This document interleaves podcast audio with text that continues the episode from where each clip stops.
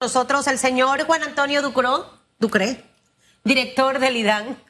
¿Cómo está? Se rió, ah, se rió, mire, lo hice reír, ¿vio? ¿Cómo está? ¿Cómo, Buenos días. ¿Cómo amanece este 10 de noviembre trabajando, ingeniero? Sí, por supuesto, y además celebrando el inicio del bicentenario, oyéndolos en la entrevista interesante sobre lo que fue el pacto del bicentenario muchas propuestas de agua, la mayoría. En realidad el agua fue uno de los temas que más marcó. Eh, por lo menos siete acuerdos tienen que ver con el IDAN, de los cuales ya hemos, ya hemos desglosado, desglosado más de 47 iniciativas que tienen que ver con cada, referente a cada uno de los acuerdos. Al final salen iniciativas y salen cosas nuevas para el agua, que no son problemas nuevos, pero salen de este proceso de contestabilidad que ha hecho el Estado panameño porque ha sido una labor de Estado más que de gobierno, de, unir todas estas propuestas. Y van a salir temas interesantes como por ejemplo crear una dirección nacional de mantenimiento, eh, que al final es importante, y hasta, hasta nuevas instituciones como una autoridad nacional de recursos hídricos para hacer de alguna manera la rectoría y tener una visión planificadora de lo que es el sector hídrico. Esas son las dos, eh, digamos, las dos propuestas en este diálogo que usted siente impactan en el tema agua. Ahora, el punto es, ¿se van a hacer realidad en esta administración? Y eso, por ejemplo, cambiar el estatus del instituto, eh, eh, ¿en qué va a beneficiar al consumidor, por ejemplo? Bueno, precisamente, eh, realmente para cuando, la, cuando hablamos del tema hídrico hay que separarlo del IDAN, porque tiene retos que son comunes, pero hay retos que tienen que ver con el sistema hídrico y, la, y el urbanismo y el crecimiento urbano.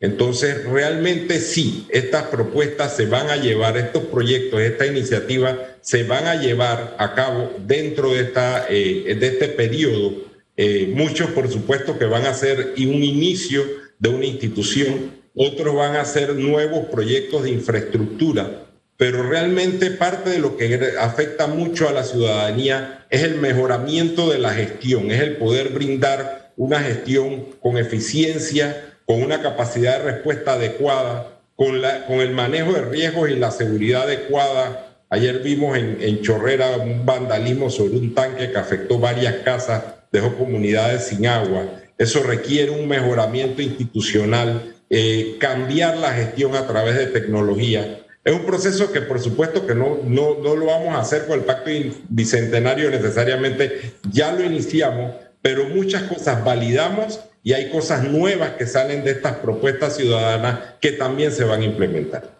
Ahora, dentro del de, el tema agua, y me, y, me, y me, encanta que usted mismo haya traído el tema de la anterior entrevista a la conversación, eh, ustedes ya, y cuando hablo de ustedes, básicamente bajo el liderazgo suyo en el IDAN, están trabajando unos proyectos en, en vías hacia eso. ¿Y cuál va a ser el compromiso, ingeniero, luego del 30 de noviembre, que este documento en realidad va a tener 120 páginas? Eh, con 187 básicamente acuerdos eh, que, fueron consensuados de esa cantidad impresionante de propuestas que se llevó. Eh, ¿Cuál va a ser ese compromiso de parte, en este caso del IDAN, con respecto al tema del agua? Eh, ¿Van a validar la creación, por ejemplo, de ese instituto hídrico? Usted nos hablaba de la creación de esta dirección de mantenimiento. Ya podemos empezar a dar esos primeros pasos, porque creo que ahí está la clave. Y lo decía anteriormente, nada más no es que esté en el pacto, sino que cada institución, y definitivamente el propio presidente va a agarrar eso y va a decir, bueno, ah, bueno, Ducro, ya tú estás avanzado. Vamos a meterle a esto, a la que le corresponde otro tema, ese tema, para de una forma u otra que todo eso trabajado no caiga en un saco roto y que la población empiece a ver los beneficios. precisamente como, como esto fue un ejercicio de contestabilidad ciudadana, el gobierno sí mantuvo en cada una de las áreas participación, o sea, nosotros tuvimos funcionarios que están responsables de la planificación del IDAN, es dentro del mismo pacto. Y por supuesto que una vez que han salido estas propuestas, que te menciono así por encima varios acuerdos, por ejemplo, crear un plan maestro de red de alcantarillado y tratamiento de aguas residuales.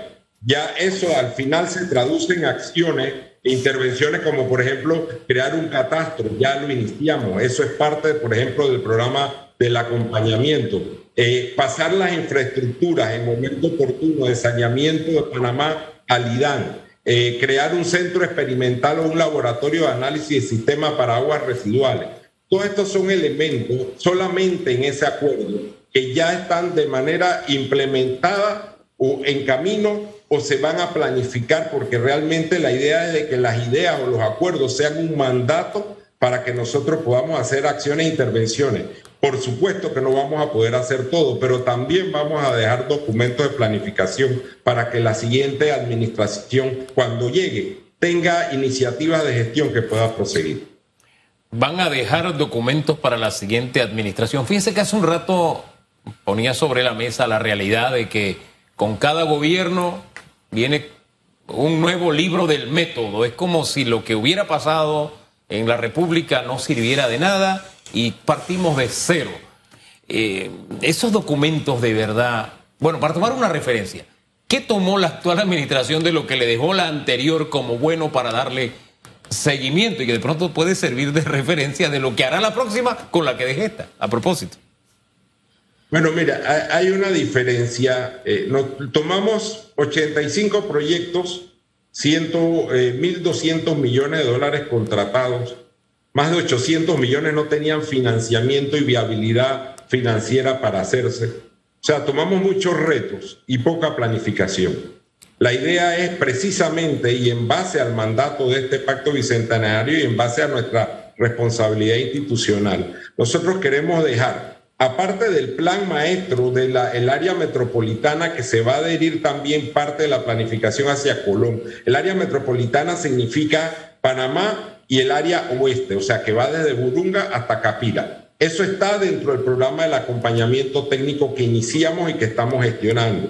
Pero vamos a iniciar y a contratar, ya lo estamos hablando con las multilaterales, eh, instrumentos de planificación que son planes maestros de agua y saneamiento para David, pero para David, gran área metropolitana que integre Bugaba, Dolega, Chiriquí, David. Para Santiago, gran área metropolitana que integre inclusive hasta Atalaya, que es parte del acueducto. Para el área de Azuero, o sea, lo que es Chitré, Los Santos, Las Tablas, la Villa Guararé, como el gran acueducto que es Parita, eh, PC, toda esa área para el Colón, que es importantísimo, con la nueva potabilizadora de Sabanita, vamos a tener 30 millones más, todo el área de la carretera, todo lo que va hacia Colón. Cuando se construye esta nueva vía que va a construir el gobierno hacia de Quebrada López a María Chiquita, hay que ir planificando ya las líneas de agua que van a abastecer desde Sabanita hacia el área de María Chiquita y hacia el área de Portobelo todo el gran área metropolitana de Changuinola, que va desde Almirante hasta Guavito. O sea, realmente crear planes de, agua y saneamiento para las ciudades medianas principales del país, que realmente ninguna tiene. Tienen proyectos, ¿ah? eh, pero no tienen planes maestros de agua eh, eh, y saneamiento que se requieren como instrumento. Estos son realmente intervenciones válidas para que el siguiente gobierno no haga licitaciones por hacer licitaciones. Mira, yo creo que eh, ya como un análisis reflexivo, Panamá tiene que dejar de comprar lo que la gente le viene a vender. Panamá tiene que comenzar a decidir qué necesita, planificarlo y salir a, invertir en lo que necesitamos para el desarrollo, para no correr el riesgo de seguir invirtiendo 20 mil millones de dólares cada cinco años y que tengamos los problemas de agua que, tenga, que tenemos y que tengamos las inequidades que tenemos en movilidad y en otros temas básicos para lo que es el desarrollo humano. Y también dejar de hacer negocio cuando se llega al gobierno, ingeniero, porque tristemente muchos funcionarios entran precisamente a eso. Al final no lo necesitamos, pero es que ahí yo me voy a ganar tanto y entonces dale Hugo, ven, mete, ya está en el portal, sube, entra, pon los papeles que eso es tuyo. Y al final eh, ahí es donde la plata se va. Y hay instituciones como el IDAN, hay instituciones como Meduca eh, que necesitan los recursos. Y realmente es importante. Y ojalá que a futuro nosotros podamos trabajar en un plan donde los gobiernos solamente entran a gerenciar y hay un plan que se tiene que ejecutar, tal cual como ocurre en la autoridad del Canal de Panamá. Todos los ah. administradores que han entrado han seguido los proyectos y los planes, cada uno quizás con su estilo, pero no han desmejorado. Por eso es que la autoridad del canal de Panamá, al menos para mí, es un, es un reflejo de eso que nosotros necesitamos aspirar en muchas instituciones del Estado. Ahora bien, dejo el tema del agua, porque está el tema de Colón. Usted es uno de los voceros de, esta administración, uno de los buenos voceros. Ahí le voy a poner un ganchito. Hay unos que para los tigres, que si fuera por mí, quédate durmiendo, por favor, o vete al archivo, allá y haz papeles o lo que sea, pero no vocería. Este tema de Colón eh, definitivamente eh, está en, el tapete, el diálogo. Leía hace unos días en uno de los periódicos la cantidad de proyectos que este gobierno va a gestionar y, quiero saber si eso es ya. Eh, hablamos del estadio, de hospitales y que eso definitivamente va a representar un apoyo económico para esta provincia que ha estado por muchos años olvidada. Todos los gobiernos entran, prometen muchas cosas, pero al final no ocurre nada. Háblenos un poco de, las cosas puntuales que ya van a empezar a verse en la costa atlántica para beneficio de sus pobladores. Bueno, eh, Susan, y yo creo que ambos temas van ligados, inclusive el último tema que hablamos del agua. La solución o parte de la solución, porque realmente eh, la corrupción eh, del que se deja corromper, lo que tiene que haber es institucionalidad para llevarlo a la justicia pero realmente la manera preventiva es precisamente la planificación, que exista transparencia, que exista planificación y que el que llega a un puesto eh, tenga que explicar por qué hace lo que hace, por qué licita lo que licita. Y no simplemente nos lanzamos a hacer licitaciones sin tener fondos, sin poder explicar por qué lo estás haciendo. Mira, la realidad de Colón es muy difícil, muy dura. Cuando tú vas a Colón, eh, no hay, no, en, el, quinquenio pasado no quedó ninguna infraestructura deportiva, de ningún deporte operacional. Todos los estadios, estadios coliseos, arenas, eh, eh, gimnasios quedaron totalmente destruidos, porque se hicieron licitaciones, se destruyeron y se quedaron paralizadas. Lo mismo pasó con el Hospital Amador Guerrero, que probablemente para las Fuerzas Vivas de Colón es el punto más emblemático porque el Hospital Amador Guerrero actual está muy mal físicamente, porque ya por los años, por la población, es muy difícil intervenir en un, hospital como este. Y el Hospital Amador Guerrero, mira, no fue de la, administración pasada, estuvo parado 11 años sin terminar. Entonces realmente el, diálogo con Colón ha iniciado de manera positiva, pero además llevando soluciones de reactivación inmediata como el Mariano Bula, que ya se va a reactivar la, construcción, la orden de proceder del Colegio Abel Bravo, y por supuesto ya el compromiso para resolver y seguir, que eso se debió hacer hace seis años, terminar el Hospital Amador Guerrero, eh, eh, que ya va a estar ya, igual que se resolvió el tema de, la ciudad hospitalaria, se ha seguido una hoja de ruta similar para resolver el problema del Amador Guerrero eh, entrar con un contratista nuevo y terminar finalmente esa obra. Mira, las expectativas en Colón son muy grandes. Realmente los reclamos que tiene Colón como la segunda ciudad más grande del país, generadora casi del 23% del Producto Interno Bruto del país, eh, lo que se le retribuye es muy poco. y eso va desde agua y saneamiento, calles, pero sobre todo en este momento infraestructuras deportivas infraestructuras de, como el Hospital Amador Guerrero y muchas otras cosas, con noticias buenas, como por ejemplo el, el, Colegio Abel Bravo, que también quedó destruido y olvidado, convertirlo en un centro de cultura para la ciudad de Colón, que va a tener eh, teatro, va a tener áreas de esparcimiento y sobre todo va a ser un motor de orgullo para la ciudad y para el desarrollo de la cultura, que es lo que le sobra a Colón, para la gente buena de Colón y para que sigamos adelante. El presidente dijo que todas estas obras se iban a hacer sin demora y ah. sin parada. Son tantas obras, hay tantas necesidades, los recursos son tan escasos que me pregunto, ¿de verdad se cuenta con los recursos para que estas obras arranquen y no se detengan? Bueno, precisamente eso es un reto, Hugo. El gobierno ha tenido que enfrentar esta pandemia eh, eh, con mucha disciplina hay un reto fiscal muy grande. Sin embargo, a diferencia, como te mencioné, de, administraciones anteriores donde se licitaba sin estar muy preocupados del financiamiento, aquí cada obra tiene el financiamiento asegurado. Hay obras que traen su propio financiamiento, lo que, lo que llamamos los proyectos llave en mano, 50 y 50, que están debidamente programados con, con, lo, que es la programación financiera del MEF en los, en los siguientes años y hay proyectos que sí cuentan con sus presupuestos para realizarse. Eh, se va a hacer lo que se puede hacer. En realidad no se va a hacer todo. Y esa es la frase del presidente que él prefiere decir una verdad amarga que una mentira dulce. Pero lo que él está diciendo, el Mariano Bula, lo que está diciendo sobre el Abel Bravo, lo que está diciendo sobre terminar el Hospital Amador Guerrero, terminar la planta de Sabanita, los planes estos que estamos hablando, por supuesto que están asegurados en sus fuentes, en su financiamiento y son un compromiso para que estén terminados. Como proyectos nuevos como los proyectos de agua que se van a hacer en las costas y en las otras partes de Colombia. Póngame pausa allí porque después se me enreda la cosa. De estos proyectos que sí están asegurados, ¿cuántos son? Contándolos. ¿Son cinco? ¿Son seis? Mariano Bula, el Amador. De, los, grandes te menciono uh, así. en, la carretera que va de Quebrada López a María Chiquita, cuando tú sales de Colón en la autopista como quien va para Sabanita, tú sales en un entronque y entras a la carretera vieja. Más o menos por ahí eso se llama Quebrada López. De ahí va a haber una carretera nueva hacia María Chiquita para evitar ese tranque, ese embudo que se forma en Sabanita Pilón. Va a haber una nueva carretera con un ramal que vaya hacia Pilón.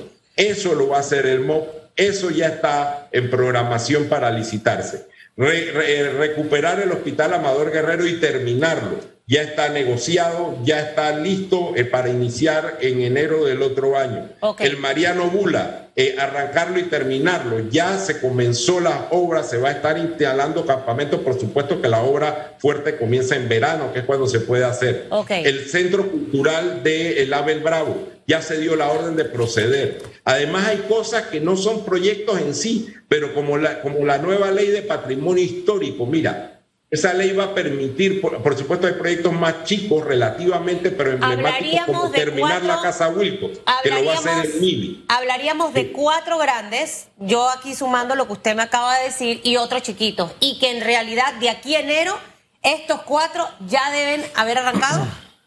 así mismo es. Además de terminar las obras como la planta de Sabanita, que es importante en el área de agua, que es la que me toca a mí, eh, eh, terminar la casa Wilcox y sobre todo, mira, con esta ley que se sancionó del tema del patrimonio histórico, se va a poder hacer intervenciones en, en que no son casas, que son ruinas, que a mí, por ejemplo, me tumban la presión del agua porque eso está botando agua 24 horas. Finalmente se van a poder intervenir, se van a poder cambiar para ir cambiando Colón poco a poco con una debida planificación, que es al final lo que necesitamos. Ordenamiento y inversión para reactivar la economía de la provincia del Atlántico y para que las obras queden como espera la, ciudadanía en Colombia. Hombre, esas son obras postergadas durante mucho tiempo y que de verdad requieren, requieren respuesta inmediata. Los colonenses, ah, mire, dos cositas. Uno, la mano de obra que se va a contratar se va a dar esa migración que a veces ocurre, usted ve en la mañana los buses de trabajadores de la ciudad hacia Colón, o se van a ocupar de la gente de Colón.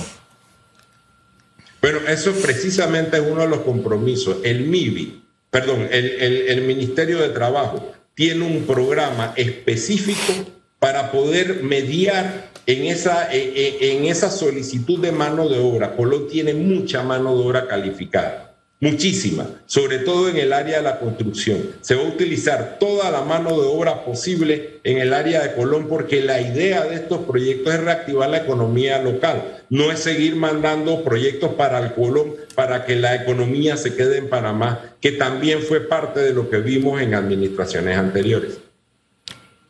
Bueno, alguien me escribe, no pueden negar que Varela fue el que empezó lo de Colón.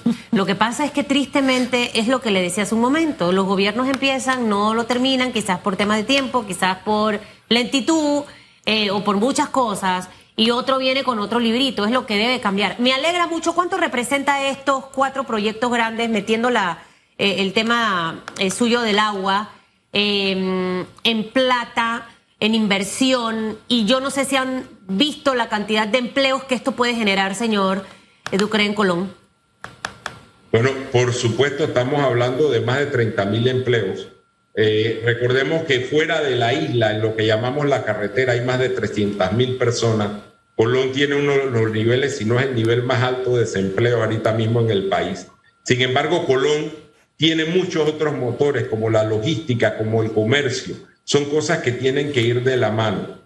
Mira, te cuento una cosa. Eh, hay que reconocer del gobierno anterior que licitó muchas obras la obra de Sabanita, por ejemplo, de agua potable es importante. Sin embargo, hay cosas que son inexplicables por qué el Hospital Amador Guerrero quedó paralizado 11 años. O sea, ¿por qué no se movió en los cinco años nada? ¿Y por qué no se terminaron los proyectos como los, los proyectos deportivos en cinco años? Al final, tiene que haber una planificación, una responsabilidad y sobre todo asegurarte que cada vez que licites algo tengas los recursos para hacerlo, para que no queden paralizados precisamente como decía Hugo por falta de recursos. Eso requiere disciplina y requiere una capacidad y organización de gestión. Oiga, antes que se vaya, me escribe la gente que en Bacamonte no hay agua desde el lunes. ¿Usted sabe por qué?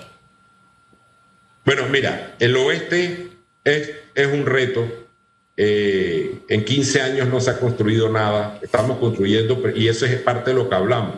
La potabilizadora de Howard debió estar lista en la administración anterior.